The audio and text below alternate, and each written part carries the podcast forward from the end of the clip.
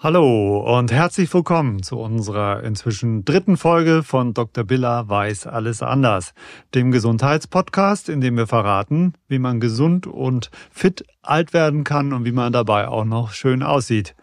Mein Name ist immer noch Dr. Andreas Biller und ich bin Biologe, Pharmazeut, Experte für Mikronährstoffe und für Nahrungsergänzungsmittel. Mir gegenüber sitzt mein Dauer- und bisher einziger Lieblingsgast Karl Lingenfelder.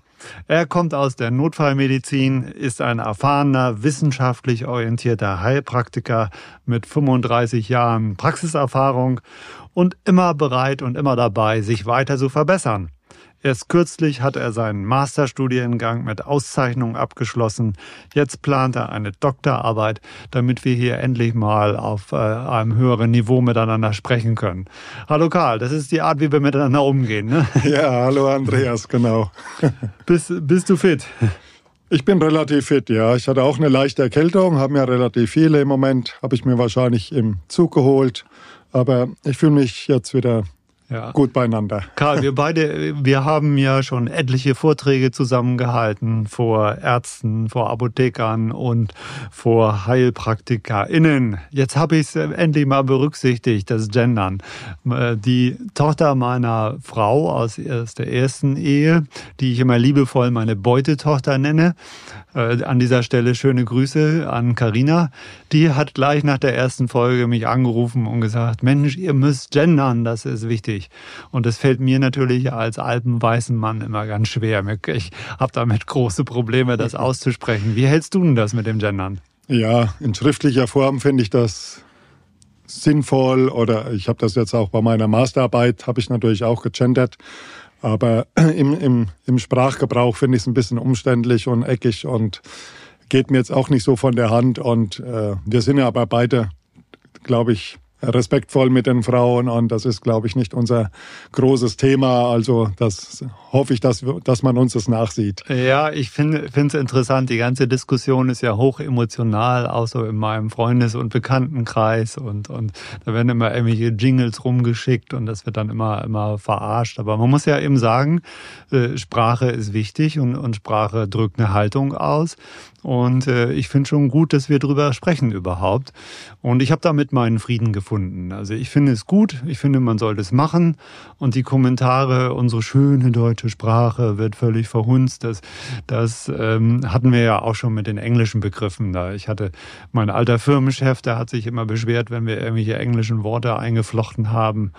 Also Sprache wandelt sich und ähm, wie du schon sagtest, es muss nicht an jeder Stelle sein und wir bitten jetzt schon mal um Nachsicht, wenn wir es mal vergessen. Ja, also ähm, ich habe neulich an unsere Vorträge denken müssen und an eine Frage, die dir gestellt wurde. Da hat nämlich einer der Zuhörer gefragt, weil du ja viele onkologische Patienten hast, ob du Krebs heilen kannst. Und äh, da hattest du die originelle Antwort, äh, die mir immer noch im Gedächtnis ist. Wenn ich das könnte, wenn ich Krebs heilen könnte, dann würde Jesus an meinem Praxisschild in, in Fulda stehen.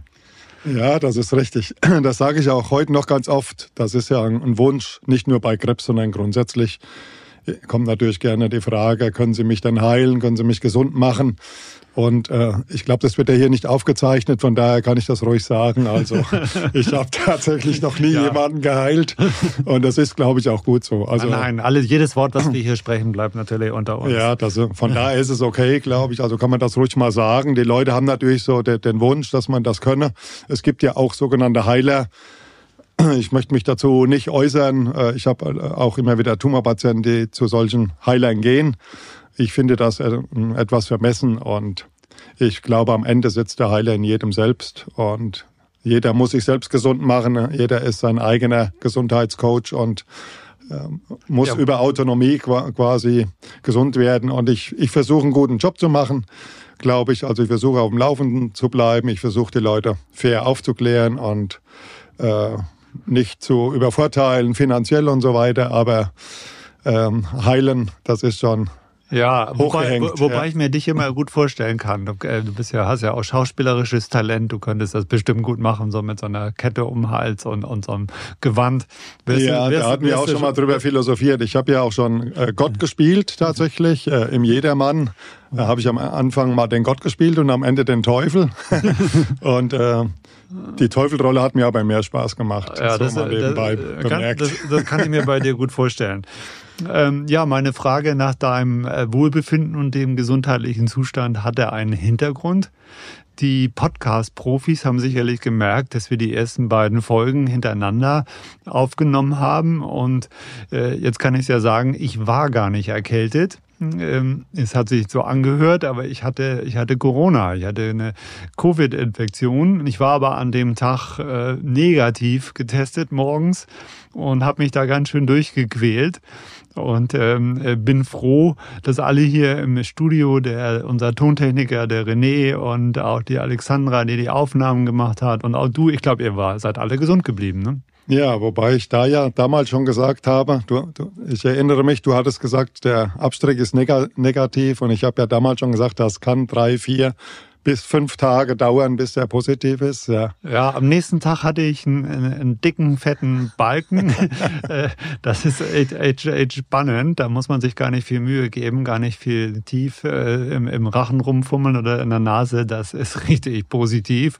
Ja. Also endlich mal richtig positiv. Ja. Und ja, ähm, und das war interessant, der Verlauf. Ich hatte, hatte eigentlich, mir war sehr kalt, zwei Abende. Ich hatte fünfmal, fünf Nächte habe ich richtig geschwitzt geschwitzt, aber ich war ruckzuck damit durch, alles war wieder in Ordnung. Und dann wurde es spannend. Nach zwei Wochen fing bei mir so ein richtig blöder Reizhusten an, so ein trockener Reizhusten. Und äh, ich habe dann, weil ich ja so ein Naturheilkunde-Freak bin, alles ausprobiert. Tees und Hustentees und pflanzliche Schleimlöser und alles Mögliche. Hat alles nichts gebracht. Dann habe ich mal ein bisschen gelesen das ist ja dieses, ich hatte wahrscheinlich Post-Covid. Und das ist schon echt spannend, wenn man sich das mal anguckt. Das ist ja wie so eine Autoimmunerkrankung. Ja, das ist eine Variante. Es gibt da natürlich auch Immunzusammenbrüche. Post-Covid beginnt ja so nach vier Wochen. Also das war noch zu früh für Post-Covid, wenn es nach zwei Wochen war. Mhm. Long-Covid beginnt dann nach zwölf Wochen. Also wenn, wenn die Symptome länger anhalten, aber Post-Covid hat natürlich sehr, sehr viele Gesichter, deswegen ist die Schulmedizin da ja relativ ratlos, ja. weil bei den einen kommt es eben zu dem typischen, äh, zur Immunüberreaktion, das waren ja auch am Anfang die tödlichen Verläufe mit den sogenannten Zytokinstürmen. Denn äh, Fieber äh, und Blutvergiftung und all diese schlimmen Sachen, die man in der Infektiologie kennt, die machen ja nicht die Erreger in der Regel, sondern das macht das Immunsystem. Ja. Also unsere Immunbodenstoffe, die dann durchdrehen und im schlimmsten Fall zum Herz-Kreislauf-Versagen führen. Ja, also das ist, ist total spannend, weil ich habe gelesen, dass ähm, 90 Prozent aller Infizierten haben äh, keine Probleme mehr danach. 10 Prozent haben diesen Post-Covid-Verlauf, haben auch Husten, haben diese schmecken nichts und haben alle möglichen Symptome. Mhm. Äh, das ist ja sehr, sehr vielfältig. Und äh, ich, ich finde das sehr, sehr spannend. Ne? Man weiß ja nicht genau, womit das zusammenhängt, aber geht davon aus, dass tatsächlich das irgendwie so eine Art Autoimmungeschehen ist. Vielleicht sollten wir uns da einfach nochmal etwas mit beschäftigen, denn die Leute denken ja immer Immunsystem, das ist Abwehr, das ist Schutz, aber eigentlich ist die Aufgabe des Immunsystems ja eine ganz andere. Ne? Ja, es geht ja im Immunsystem, das geht beim Essen los, das hatten wir ja schon mal angesprochen. Jedes Essen ist erst auch mal ein Fremdstoff, der in den Organismus kommt. Und äh, das Immunsystem muss natürlich immer zwischen Gut und Böse unterscheiden, zwischen Freund und Feind. Auch im eigenen Organismus muss ständig aufgeräumt werden, muss eine Müllabfuhr unterwegs sein. Und wenn wir uns mal Dimensionen betrachten, dass zum Beispiel pro Sekunde zwei Millionen rote Blutkörperchen entstehen und mhm. entsprechend mhm. auch absterben. Mhm. Und diese abgestorbenen, der Zellschrott muss irgendwo hin, das muss alles im Balance bleiben. Und so ist es eben auch mit den Erregern, die auf die Schleimhaut treffen, auf unsere vorwiegend dann erst einmal im Mund-Rachenraum eindringen. Das ist ja das Thema bei den Virusinfektionen auch. Da ist dann unsere First Line of Defense, die muss da arbeiten, mhm. unsere Schleimhautabwehr. Und äh, dann entstehen ja. eben die Symptome mit Husten, mit Fieber, mit Frieren, mit äh, zum Beispiel auch, der, dass die Knochen wehtun. Wir kennen das auch, wenn du erkältet bist, wir, wir tun die Knochen weh. Ja. Da sitzt, wird er dann im Knochenmark, das Knochenmark wird aktiviert um eben die weißen Blutkörperchen vermehrt zu produzieren und das kann durch ihr Knochenschmerzen auslösen. Ist eigentlich also gut, wenn einem die Knochen wehtun. Aber ja, wir erleben nur, wir tun uns so die Knochen weh und das stinkt uns natürlich, aber das Immunsystem arbeitet ja. ja, ja. Das ist der Preis. Ja, ja, also das Immunsystem patrouilliert ja also die ganze Zeit durch den Körper und guckt, was gehört zu mir und äh, was gehört hierhin und was ist fremd. Und das ist ja eine Mordsaufgabe, wie wir wissen.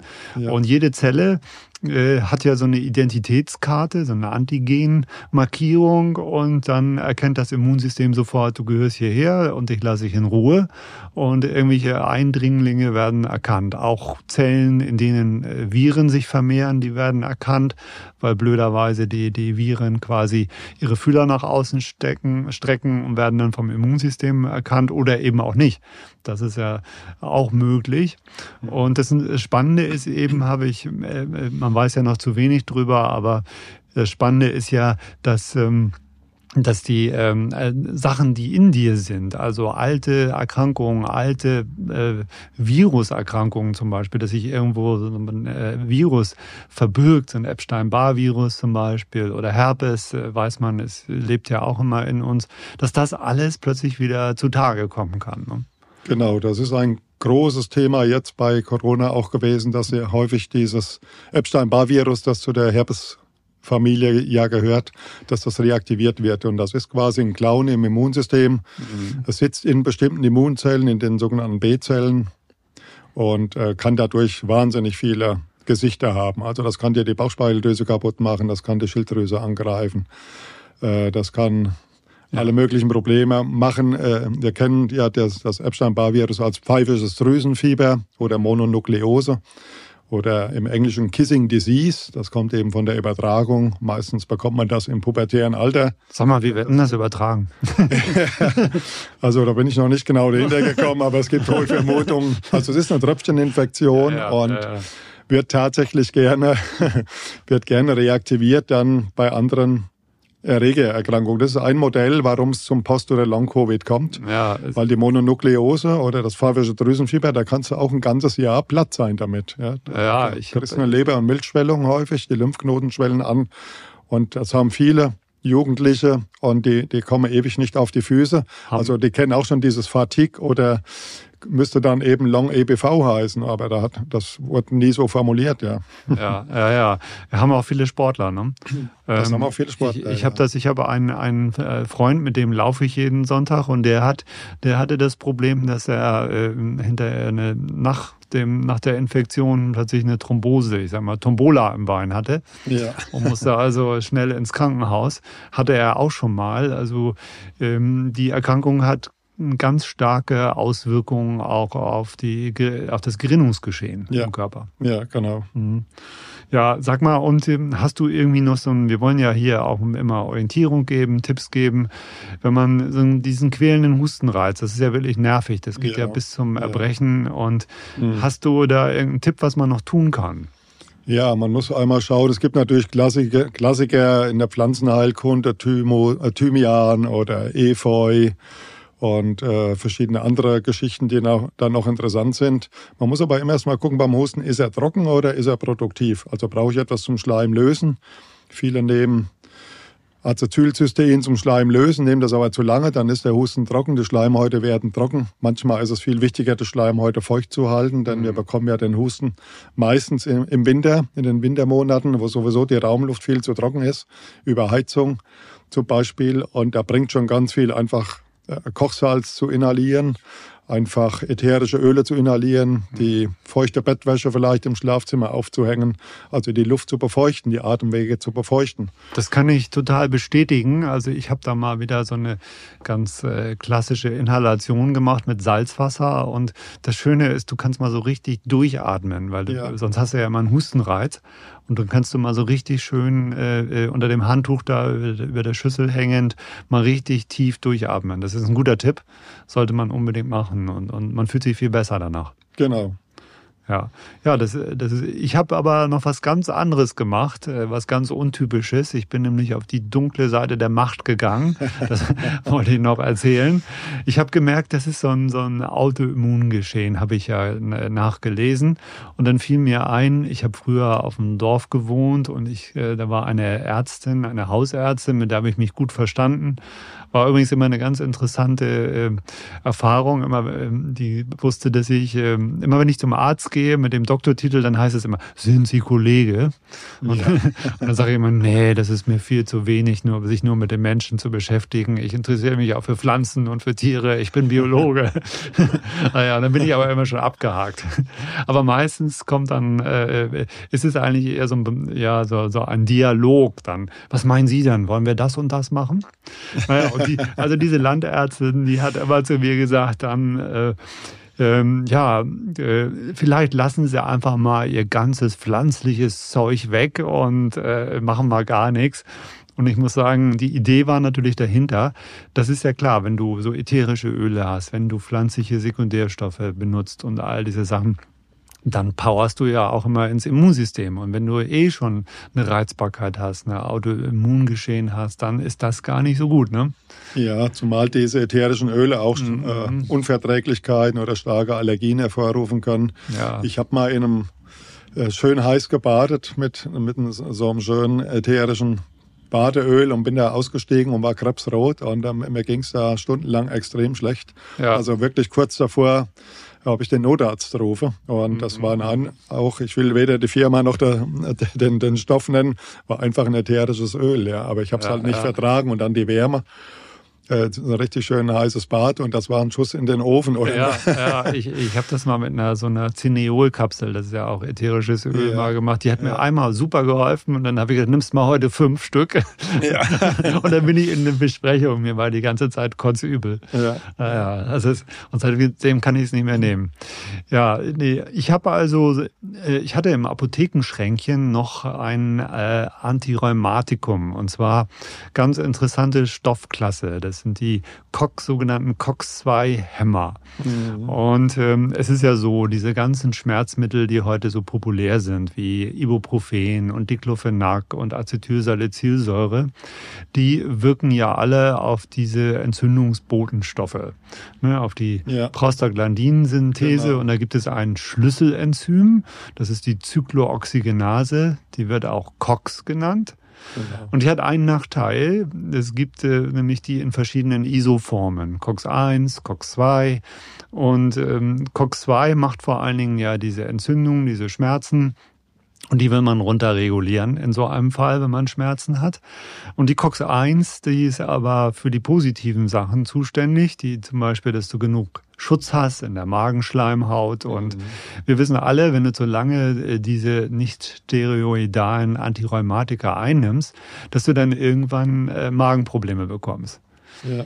Ich, ne? Aber die COX-2-Hämmer sind halt auch in der Onkologie sehr interessant, weil die eben, weil man damit auch solche äh, unter, chronisch unterschwelligen Entzündungen, die der Tumor auch gerne macht oder mhm. wo auch Tumorentstehung drüber äh, läuft, letzten Endes auch äh, Entstehung von Gefäßerkrankungen und so weiter, also eine chronische Entzündung, das ist ein mhm. Riesenthema. Und die COX-2-Hämmer sind interessant, aber da bietet auch die Natur sehr viel. Also das Kurkuma, über das wir sicherlich noch ganz viel sprechen werden, Weihrauch und viele andere Stoffe sind auch äh, eben potente COX-2-Hämmer äh, eben auf pflanzlicher Basis. Ja. Also muss nicht immer die Chemie sein und COX-2-Hämmer sind aber ein großes, großes Thema, um eben aus dieser chronischen Entzündung herauszukommen. Ja, ja, und, ja. Äh, ich, ich mache ja oft solche paradoxen Interventionen bei, bei Patienten, die zum Beispiel Fersensporen haben oder, oder äh, so ein Tennisarm oder sowas, wenn das sehr lange besteht, dann haben die ja so eine chronische Entzündung. Das muss man sich wie so ein Schwelbrand vorstellen.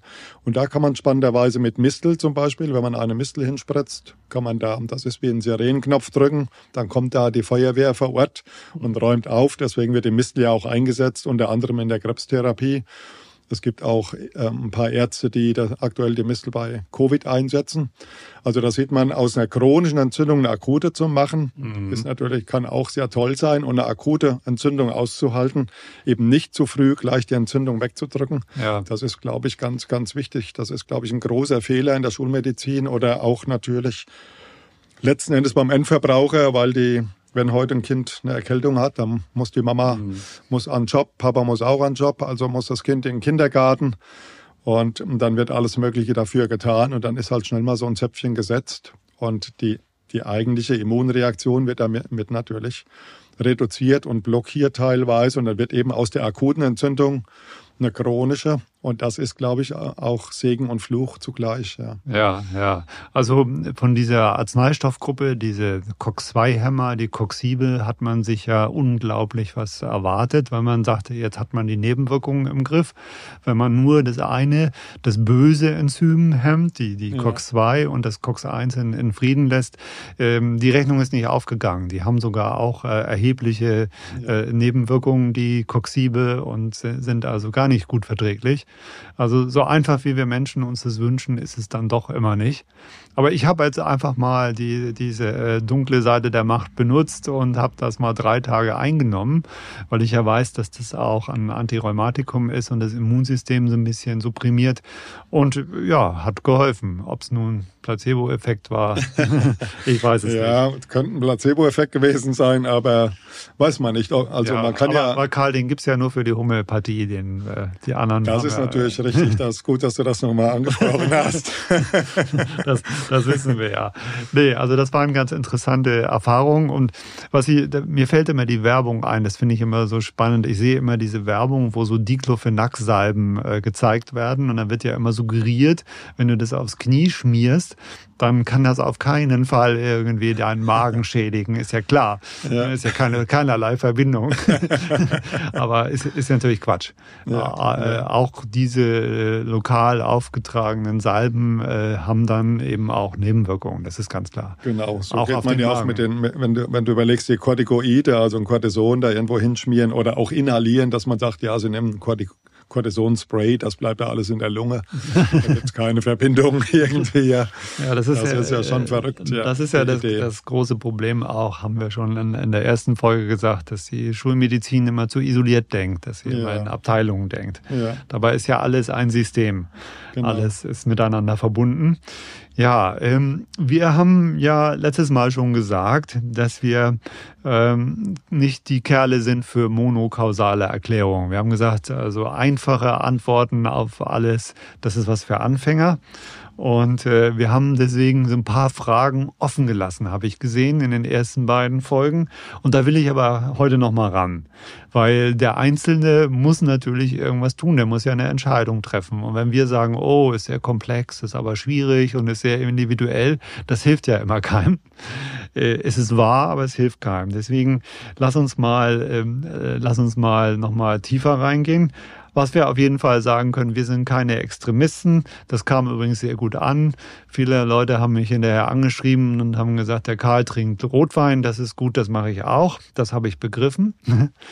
Andere haben dann noch erzählt, dass sie jetzt froh sind, dass sie keine Smoothies mehr von ihrer Frau trinken müssen. Die Frauen bereiten dann morgens Smoothies und jetzt brauchen sie die nicht mehr zu trinken. Das war. Ja. das wünsche ich jeder digital, aber mhm. natürlich bleibt Rotwein ein Genussmittel und Smoothie von den Inhaltsstoffen erst einmal gesund. Ich glaube immer die Menge macht's und den Umgang damit Absolut. und ähm, äh, einen Shot zu trinken. Ich mache das gerne, wenn ich irgendwo im Hotel bin und da gibt's so einen kleinen Shot. Ja. Aber sich jeden Tag einen, einen, halben Liter Smoothie reinzudrücken oder einen halben Liter Rotwein, das ist sicherlich beides. Absolut. Äh, führt zu Problemen wahrscheinlich. Ja, ja, nee, nee. Und wir haben ja auch gesagt, äh, liebe Männer, an dem regional angebauten Bio-Apfel kommt ihr nicht vorbei. ja, richtig. Der ist auch weiterhin gut und den empfehlen genau. wir. Ne? Genau. Aber wir wollen Orientierung geben. Deswegen äh, fangen wir mal an. Äh, lass uns loslegen. Erkältung haben wir gesagt, es ist manchmal gut, eine Erkältung zu haben. Du hattest gerade eine. Warum ja. ist denn das eigentlich gut? Ja, also unser Immunsystem äh, muss man, kann man sich vielleicht vorstellen wie ein Muskel. Also ich kann nicht sagen, ich bin nie erkältet, also habe ich ein gutes Immunsystem. Und ähm, die allermeisten Tumorpatienten, die zu mir kommen, wenn ich die frage, die sagen, ja, ich habe 10, 20, 30 Jahre kein Fieber gehabt. Und dann denken die, also ich habe ein gutes Immunsystem. Das ist so, wie wenn ich sagen würde, ich habe eine Muskelkater, also habe ich eine super Muskulatur. Mhm. Wenn ich natürlich nur am Stuhl rumhänge, dann werde ich keinen Muskelkater bekommen. Und das Immunsystem, also ein Fieber zum Beispiel, das zeigt eben, dass mein Immunsystem arbeitet. Ja. Ich habe ja vorhin schon mal erwähnt, also die, die Immunbodenstoffe, die erzeugen das Fieber. Und es ist natürlich ein Reiz, den man gerne setzt. Fiebertherapie wird ja auch therapeutisch eingesetzt. In der Onkologie ist es sehr bewährt, aber auch bei anderen Erkrankungen, bei Rheuma zum Beispiel. Übrigens auch bei Depressionen ist es ein spannender Ansatz. Und das ist ja auch etwas, was die Natur gemacht hat, wenn ich Fieber bekomme, dass, der, dass da bestimmte Zytokine quasi depressiv machen und der Höhlenmensch, der, der ist dann nicht zum Jagen gegangen, der, der Urmensch, weil das wäre wahrscheinlich auch selten gut ausgegangen. Ja. Dann ist besser, wenn er so ein bisschen runterreguliert ist. Also Entzündung macht Depression zum Beispiel.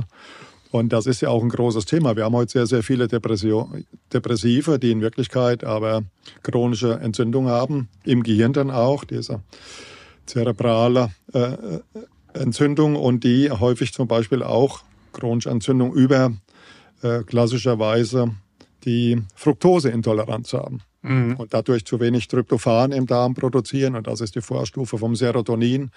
Und das Serotonin ist dann wieder das, was uns froh und glücklich macht und gut schlafen lässt. Ja. Ah, ja. Also so hängt das eben alles ja. so ein bisschen also zusammen. Das Thema Entzündung, das äh, habe ich mir hier ganz dick schon unterstrichen. Das ja. wird, eine, wird eine eigene Folge unseres Podcasts, weil wir da immer wieder drauf kommen. Und da müssen wir unbedingt noch ein paar Informationen dazu geben. Ich glaube, wir, wir, wir, müssen immer entscheiden, akut. Eine akute Entzündung ist gut, weil sie ist adäquat. Ein akuter Durchfall ist auch gut.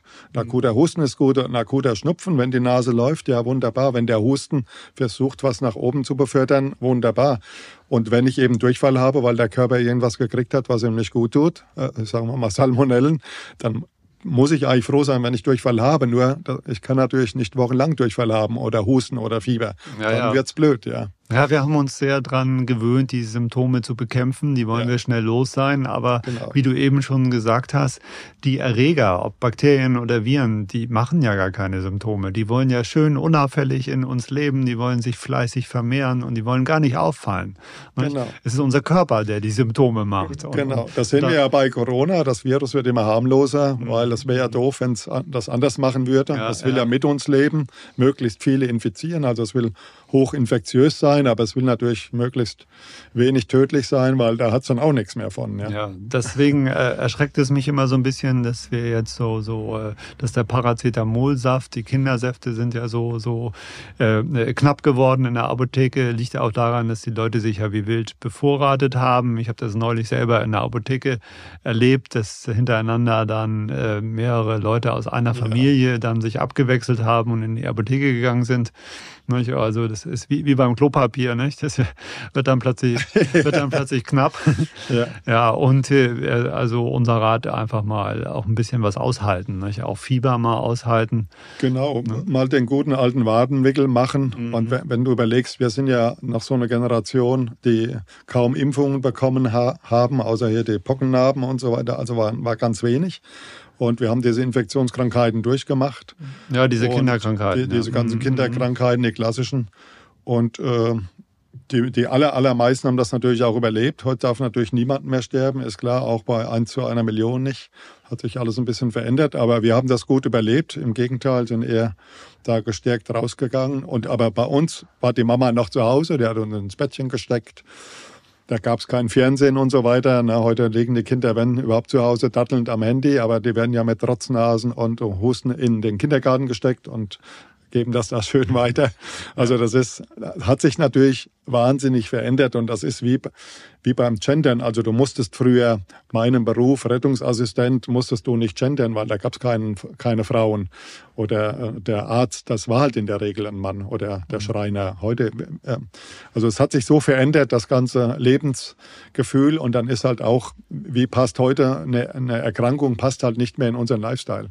Ja, das ist ein Riesenproblem ja, ja, geworden. Ja. ja, ja. Wobei wir jetzt an dieser Stelle, bevor wir jetzt Ärger kriegen, sagen müssen, es ist toll, wenn Frauen berufstätig sind. Absolut. Und, und wir beide sind ja auch geimpft gegen Corona. Also ich will das diese liegt ganze, auch oft gar nicht an den Frauen, es liegt an den Arbeitgebern, die dann Stress machen und so weiter. Und ja, ja. schon wieder das, das Kind ist krank und es wird so getan, als würde die Mutter dann mal einen schönen Tag Urlaub haben. Die hat ja keinen Urlaub, wenn sie zu Hause ist mit einem kranken Kind. Ja. Absolut absolut.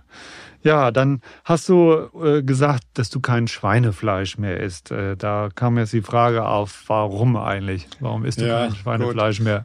Also das Schwein ist, hat natürlich mehrere Nachteile. Das eine ist die Arachidonsäure, die sehr viel im Schwein ist. Äh, das ist im Verhältnis zum Rind vielleicht äh, fast das 20-fache, glaube ich, wenn ich mich da recht erinnere. Also gibt es große Unterschiede zwischen, zwischen Schwein und, und Rind. Das, das Schwein ist eben in der Regel heute über die Masttierhaltung, das hat sehr wenig Bewegung, äh, ist kardiovaskulär ähnlich, wird ja deswegen auch gerne äh, für alle möglichen Gesundheitsmodelle genommen oder, oder, oder in, der, in der Forschung, weil es dem Menschen sehr ähnlich ist, ist sehr stressempfindlich ähm, steht er halt den ganzen Tag in der Regel im Stall, unbeweglich, wird relativ, hat viel Fett. Das ist ein, ein Massenprodukt, das ist ein Billigfleischprodukt, also es geht nur gnadenlos um den Preis, XXL-Schnitzel für 8,50 Euro und so weiter. Und deswegen habe ich mich davon distanziert, noch mehr von der Wurst, wo, wo, das Ganze dann noch verarbeitet wird und jede Menge Geschmacksverstärker drunter gerührt werden und so weiter. Mhm. Ich bin damit aber nicht jetzt äh, total militant. Also wenn ich irgendwo eingeladen bin und auf dem Grill liegt ein schönes Würstchen, dann freue ich mich da auch drüber. Ja, machst, machst, du, machst du dem Gastgeber keinen Stress? Nur, äh, wenn dann mal außerhalb der Feier, nicht während der Feier. Ja, ja. Genau. Was man auch bei, wenn du irgendwo eingeladen bist, was du ja nicht fragen darfst und es gibt Fleisch, darfst du nicht fragen, ob das Bio ist. Ne? Ich habe ich gelernt, weil, weil wenn es ja. Bio ist, wird dein Gastgeber es dir sowieso erzählen weil genau, es ja viel teurer ist. So schlau wäre dann, ja. und wenn es nicht Bio ist, dann bringst du ihn in Verlegenheit. Ja, und also. heute musst du ja schon froh sein, wenn es dann überhaupt Fleisch ist. Also wenn es keine to Tofu-Würstchen sind oder so. ja, da, da, das, das ist so. Ja, ich habe mal gehört, dass das Schwein dem Menschen genetisch so ähnlich ist, dass es, dann kannst du auch da gleich deine Großmutter essen, sagte mal jemand. Ja. Das ist natürlich krass. Aber das ist krass, aber es ist ihm wirklich sehr, sehr ähnlich und ist ein absolut beliebtes Tier in, in der ganzen Forschung von Arzneimitteln und ja. so weiter. Ja. ja, ja. Also du bist, äh, habe ich richtig verstanden, du bist keiner, der sein Essen auspendelt, sondern. Ja, das, das mache ich nicht.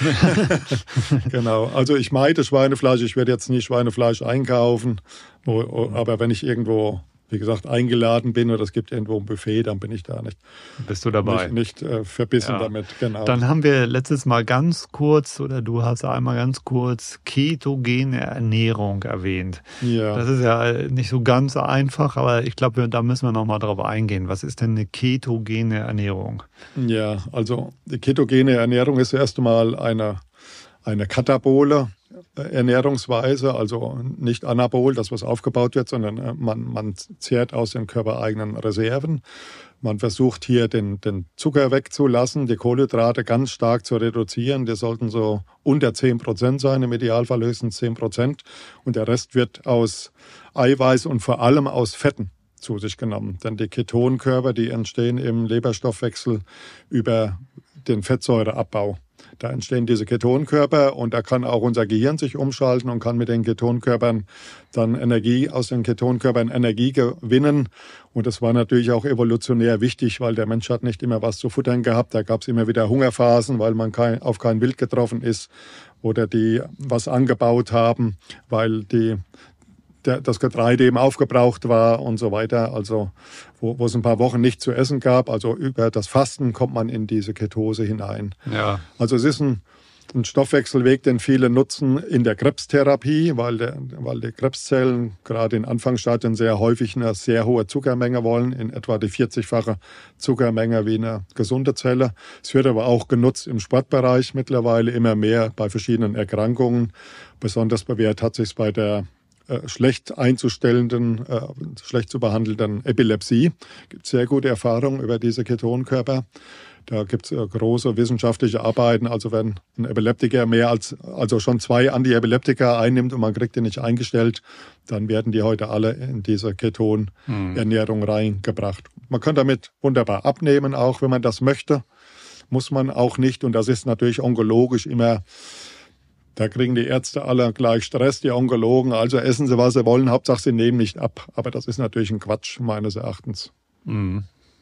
Warum? Ja, weil der, der, der Tumor klaut sich ja den Zucker. Also das Gewicht zu halten alleine nutzt nichts. Äh, mhm. sondern es geht darum, dass, dass man sieht auch, dass, dass, dass äh, über die Fettzellen eher ungute Geschichten über da entstehen wieder Entzündungsprozesse, da hängen, die Östrogene drin, bei östrogenabhängigen Tumoren und so weiter und so fort. Also das Gewicht ist nicht ausschlaggebend. Die Leute sollen natürlich nicht in diese Tumorkachexie hineingeraten, wo sie in ein starkes Untergewicht kommen. Das ist klar. Ja. Aber äh, es ist eben nicht so, dass man mit Kohlenhydraten dann das Gewicht halten könnte. Ja, ja, ja. Ja, wir müssen vielleicht nochmal so einen kleinen Ausflug in die Biochemie machen. Es ist so, das Gehirn braucht ja Kohlenhydrate, braucht Glucose, um arbeiten zu können. Das heißt aber nicht, dass man jetzt immer Zucker futtern äh, ja. muss. Also ich muss jetzt äh, alle enttäuschen, die sagen, oh, siehst du, ich muss immer Süßigkeiten fürs Gehirn haben. Das heißt ja auch immer Nervennahrung. Mhm. Das ist aber nicht nötig, weil man eben äh, auch aus anderen äh, Stoffen, aus Fetten, sogar aus Eiweiß kann der Körper eben auch Kohlenhydrate aufbauen, Zucker aufbauen. Genau. Und ich hatte letztes Mal das ja bezeichnet als die Glykolyse, das, aber, das war aber Quatsch die äh, Glykolyse ist der Abbau von Glucose. Ist der Abbau, ist genau. der Abbau hin zu ATP, zu den Energieeinheiten. Genau. Aber der Weg geht auch andersherum. Das genau. ist die Gluconeogenese. Richtig, und bist du dann wieder im Katabolismus drin, äh, im Anabolismus drin. Ja, ja, ja also das ist aufbauend und genau. ähm, man merkt es ja auch. Es, es gibt ja Menschen, die haben gar nicht so ein Bedürfnis nach Süßigkeiten. Und ich kann mir vorstellen, dass diese Menschen eben äh, sehr gut in der Lage sind, diese Gluconeogenese zu betreiben, dass sie also ja. sich permanent, ständig aus allem, was sie in sich haben, aus Fettvorräten und so weiter, können sie Zucker aufbauen. Und äh, deswegen bist du auch völlig entspannt. Also, also ich gehöre zum Glück dazu. Also vor mir kann eine Tafel Schokolade liegen, den ganzen Abend, das äh, kratzt mich nicht. Esse ich gerne, aber muss nicht. Muss ja. nicht. ja, da kannst du dich glücklich schätzen. Da habe ich ich, ich bin da schon ein bisschen Kohlenhydrat-Junkie. Das kommt aber auch so ein Stück weit aus meiner Sportgeschichte. Mhm. Also wie ich so extrem Sport gemacht habe, habe ich ja schon auch so auf jeden Fall zehn Stunden die Woche trainiert, eher 20 dann für so einen Ironman.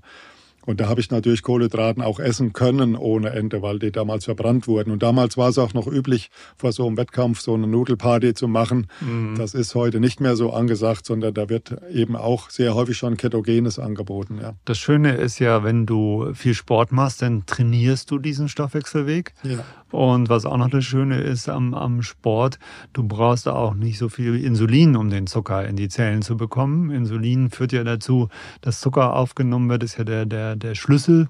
Genau. Und äh, du kannst aber auch äh, so Zucker, die Zellen können direkt äh, Zucker aufnehmen und das kannst du eben gut, wenn du Sportler bist, weil dann musst du es ja. Genau. Ähm, weil du brauchst genau. es dann in, in den das Muskeln. schützt also in den, auch vor dem Diabetes, also vor ja, dieser Insulinresistenz, die ja meistens hm. der Anfang vom Diabetes ist, dass hm. einfach dieses Insulin nicht mehr gut das tut, was es tun sollte. Ja, ja, ja.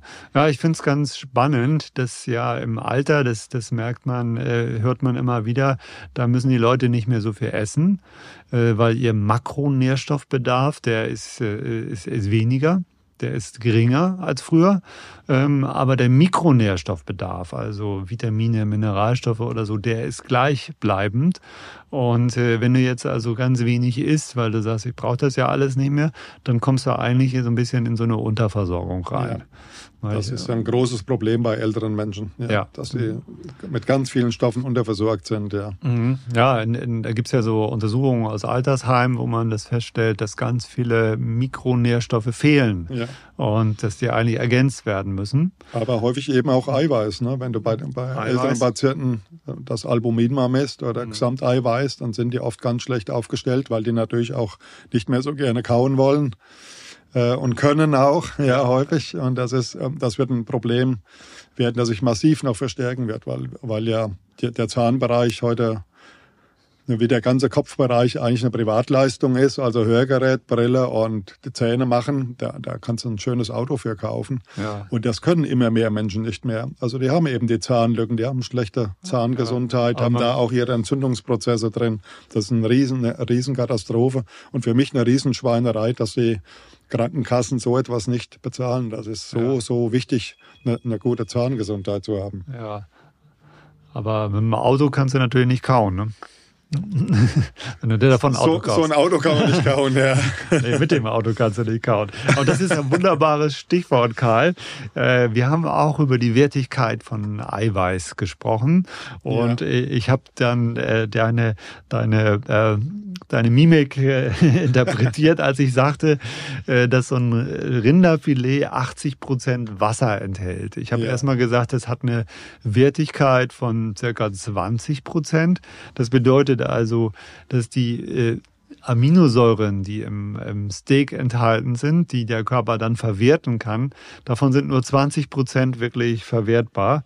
Und wenn dann auch noch 80 Prozent Wasser da drin ist, dann ist da nicht mehr viel über und, äh, und dann äh, hast du nicht mehr viel davon. Und da habe ich so ein bisschen gesehen, dass du äh, Skepsis hattest.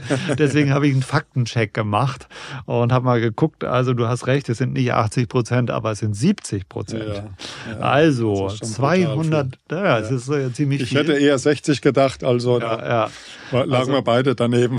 Naja, wir treffen uns wir treffen dann in uns der Mitte, dann, genau. dann passt es. Ne? Genau. Ja, also 70 Prozent und äh, 20 Prozent Verwertbarkeit. Also um das nochmal klarzustellen. Mhm. Es ist einfach so, die Proteine, die man zu sich nimmt in Form von Fleisch, aber auch von Erbsenproteinen oder so, die kann der Mensch jetzt nicht direkt in seinen Muskel einbauen. Ja. Sondern äh, Proteine sind im Grunde aneinandergereihte Aminosäuren. Und da hat jeder sein spezifisches Muster, äh, sein individuelles Muster. Und um das aufzubauen, muss er natürlich dann erstmal so ein Protein oder so ein Peptid, was er zu sich nimmt, zerlegen. Und dann wird sortiert und einiges kann davon gebraucht werden und vieles eben nicht. Das wird dann verbrannt im besten Falle und äh, ausgeschieden dann. Ähm, ähm, weil da viel Stickstoff drin ist, dann mhm. steigt der, der äh, äh, Harnstoffspiegel an. Und äh, wirklich gut verwertbares äh, Eiweiß liefern die Eier, darüber hatten wir gesprochen. Ja, also ich das hab, tierische Eiweiß ist etwas besser, genau. Mhm. Ich habe letztes Mal mal ein bisschen gerechnet äh, nach äh, unserer letzten Folge und habe gesagt, also in so einem Filetsteak sind immer 12 Gramm gut verwertbares Eiweiß. Die, das findest du auch in zwei Bio-Eiern äh, der Größe M. Ja, ja. Also es gibt ja, das Ei hat man ja so als, als Maßstab genommen mit der mhm. Zahl 100. Ja. So als höchsten Wert. Wenn man da noch Kartoffeln dazu isst, mhm. ist man bei 130. Also. Wie kommt äh, das mit den Kartoffeln? Ja, das ist eben die Kombi, dass die zwei sich dann sehr gut ergänzen. Kartoffeln ja. alleine haben, glaube ich, auch eine höhere Zahl, aber die kann man nicht eben einfach aufaddieren, die ja. zwei Zahlen, sondern wie das dann äh, bei, beieinander kommt, die Gut, zwei Stoffe. Ja. Ne? also 100 ist aber eine, eine, ist eine künstliche äh, Zahl, weil das ist eine also künstliche Zahl, genau. 50 Prozent genau. äh, werden, sind biologisch verwertbar. Genau, also äh, die Kartoffel hätte 75 als Wert, mhm. aber also die kann man dann nicht zusammenzählen und käme nee. auf 175, sondern man kommt dann eben auf 130, ja. Ja. Aber Milch hat auch 80 oder Rind hat 84. Also man sieht aber, das Ei hat 100 und ist mhm. eben ja. besser aufgestellt.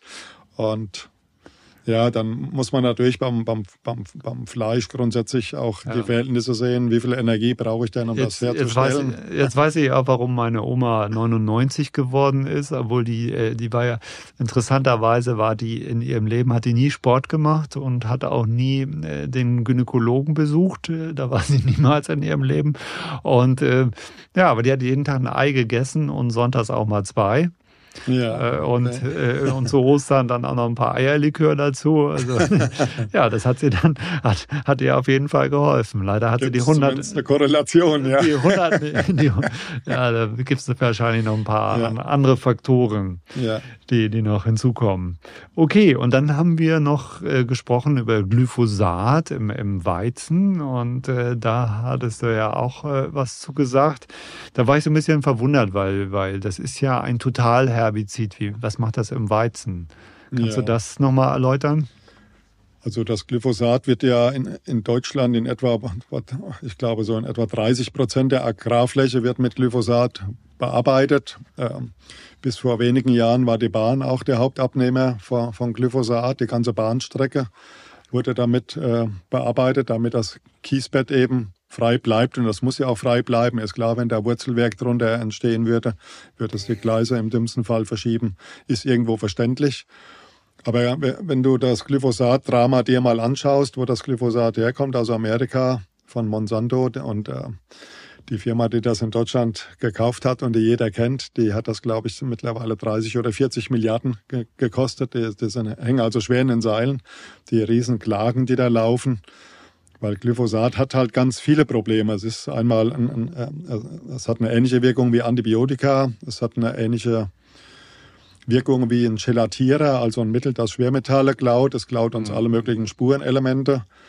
Ähm, es ist wahrscheinlich erbgutschädigend, es ist wahrscheinlich neurologisch schädigend, ähm, mhm. es ist wahrscheinlich krebserregend. Das ist zumindest für, für Lymphome, für das Non-Hodgkin-Lymphom äh, gut belegt, aber ist auch ein Bedacht bei Brustkrebs und anderen, weil es auch eine hormonähnliche Wirkung hat. Also es ist ein sehr, sehr komplexes, giftiges Zeug. Und es ist ja. nicht vor allem das Glyphosat alleine, sondern das sind die Abbauprodukte, das AMPA zum Beispiel, was massiv neurologische Probleme machen kann. Und hochgiftig ist viel, viel giftiger als das Glyphosat. Und ja, von daher, die, die Weizenfelder werden halt besonders mit Glyphosat behandelt, aber nicht nur die. Das wird auch beim Raps und beim Mais brutal eingesetzt. Das mhm. muss allerdings immer genetisch verändert sein, äh, damit es dieses Glyphosat ab kann.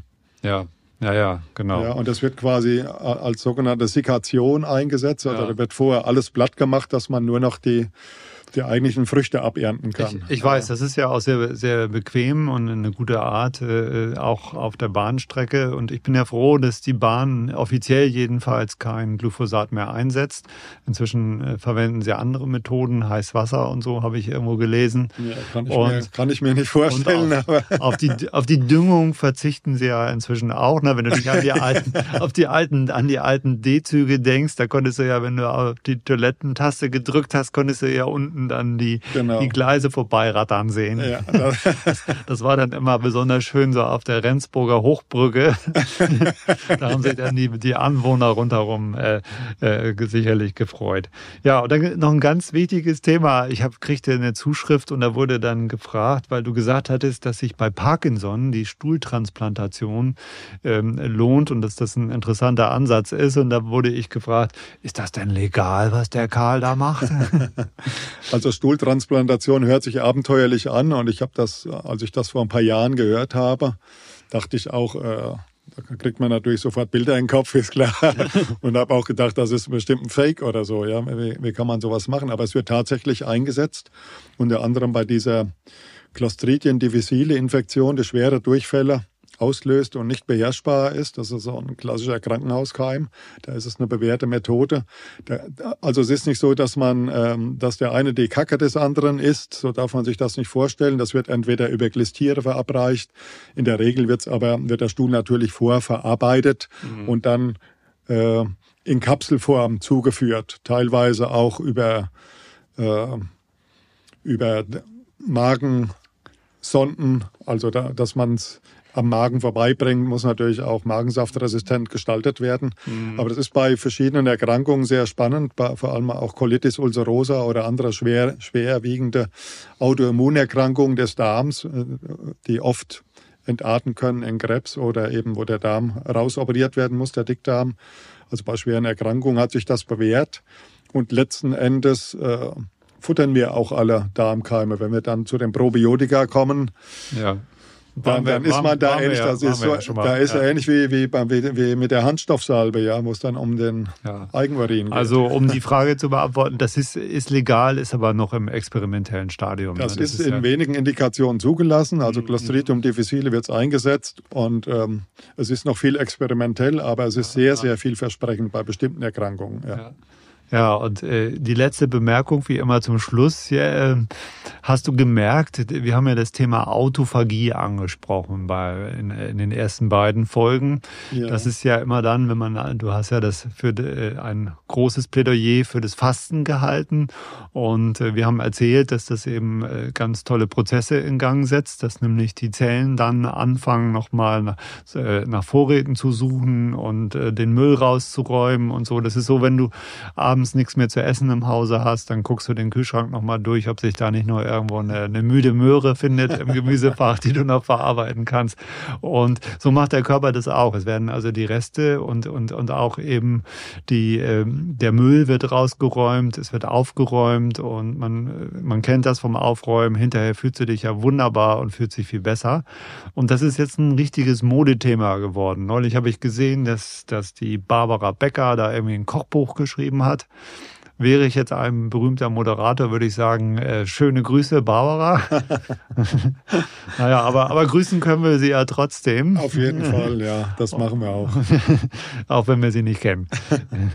ähm, ja, also das ist, ist eine ganz interessante Sache und äh, sollte man sich unbedingt mit beschäftigen, weil es gibt ja auch äh, Stoffe, die diesen Autophagie-Prozess auslösen. Welche das sind, dazu kommen wir sicherlich in, in einer der nächsten Folgen, auf die ich mich total freue. Karl, das war wieder ein großes Vergnügen heute mit dir. Äh, ich hoffe, du kannst dich, äh, kannst deine Erkältung komplett überwinden und ich freue mich dann schon auf unsere nächste vierte Folge. Mach's gut. Vielen ja, Dank. Danke, hat mir auch Spaß gemacht. Gute Zeit, Andreas. Bleib gesund.